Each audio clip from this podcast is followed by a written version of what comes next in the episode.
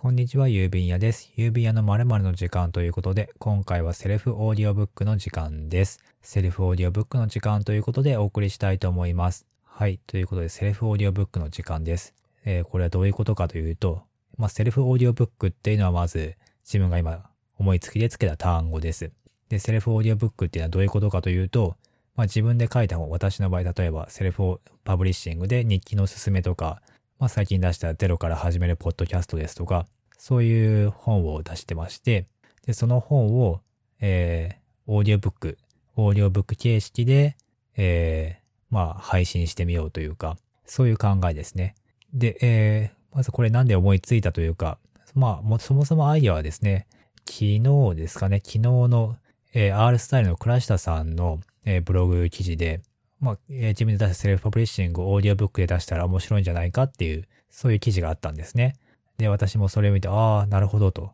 あすごいとても面白そうだなと思って、で、えー、実際にできるかどうかっていうのをちょっと考えてみたんですよね。で、私の場合、まずセルフパブリッシングのした自分の著作権を持ってる本が、まあ一応3冊あって、で例えば、ポッドキャストみたいに、まあ音声で、えー、配信できるような、そういう、まあやり方っていうのも一応分かってると。で、例えば、どういう形式でそういうセルフパブリッシングの、まあオーディオブックを、まあ配信とか、まあ売るまあ、えー、販売するのかということになると、例えば、ノートにマガジンを作って、あの、プラットフォームのノートですよね。そっちのノートにマガジンを作って、で、えー、もうそのマガジンにも定額にして、もう100円払ったら、あとは何が追加されても、その100円だけ払えば全部読めますよ、みたいな形にして、まあ私がオーディオブックで、まあそこは私が読まなくてもいいかもしれないんですけど、まあ私が読んだ方が、あの、経費がかからないので、えー、まあ自分で読んで、で、その、読んだ本を、まあ音声ファイルをノートに配信していけば、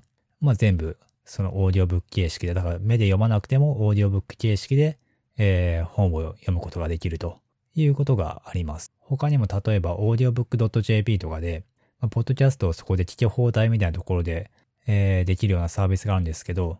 そのオーディオブックと、あと、ポッドキャストも聞けるみたいな、そういうサービスがあって、で、そこにポッドキャストを形式で、例えばそういうオーディオブック、自分の本の、えオーディオブックを、まあ、そこにまあポッドキャストとして配信してしまうっていう、そういうやり方もあると思っていて、で、そうすれば、えー、まあ、Kindle Unlimited とか、まあ、その Amazon でしか、まあ、ある意味、そこしか市場というか、えー、ユーザーというか、そういうターゲットになって、読んでくださる読者さんですね。読者さんが、まあ、そこ、まあ、そこ限定になってたところを、まあ、耳で聞くような方にも、えー、届けることができるということになります。で、それは面白そうなと思って、まあ多分やろうと思えば、あの、まあ質っていうんですかね、そういう質はともかくとして、えー、できるとは思うんですね。そんなに文字数も莫大に10万字とかあるわけじゃないんで、まああとはその自分の朗読がどのくらい聞くに耐えるものになるかっていうところで、まあもしダメだったらば、なんかもうちょっとちゃんとした人に頼むっていうこともありかもしれません。で、さらにその KDP、Kindle Unlimited っていうのは、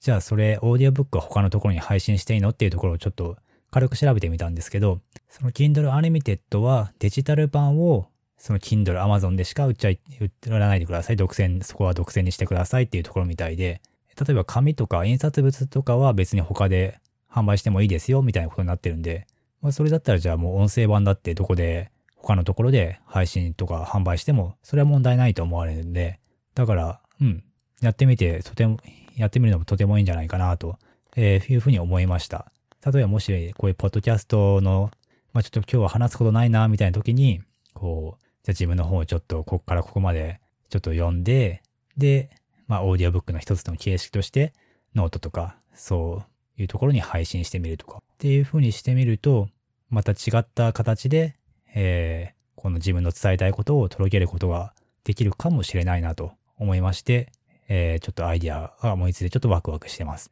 まあアイディア思いついたと言っても、まあもともと思いついたのは、まあ、倉下さんなので、まあ、私はそのアイディアに乗っかったっていう感じなんですけど、まあ、ちょっとやってみたら面白そうだなと思ったので、ちょっとチャレンジしてみようかなと思いました。なので、ちょっと何回か試してみて、えー、どんなものが出来上がるか、で、出来上がることが作れるのか、ちゃんとした聞くに耐えるものが作れるのか、みたいなのをちょっと試してみて、えー、またちょっと途中経過とかを皆さんに、まあ、ポッドキャストとかツイッターとかで、えご紹介できたらいいかなと思ってます。ということで今回はセルフオーディオブックの時間ということでお送りしました。もしご意見ご感想などあれば、えー、U タイムタグでツイートなどしていただければ幸いです。それでは今日はここまでお聴きいただきありがとうございました。郵便屋でした。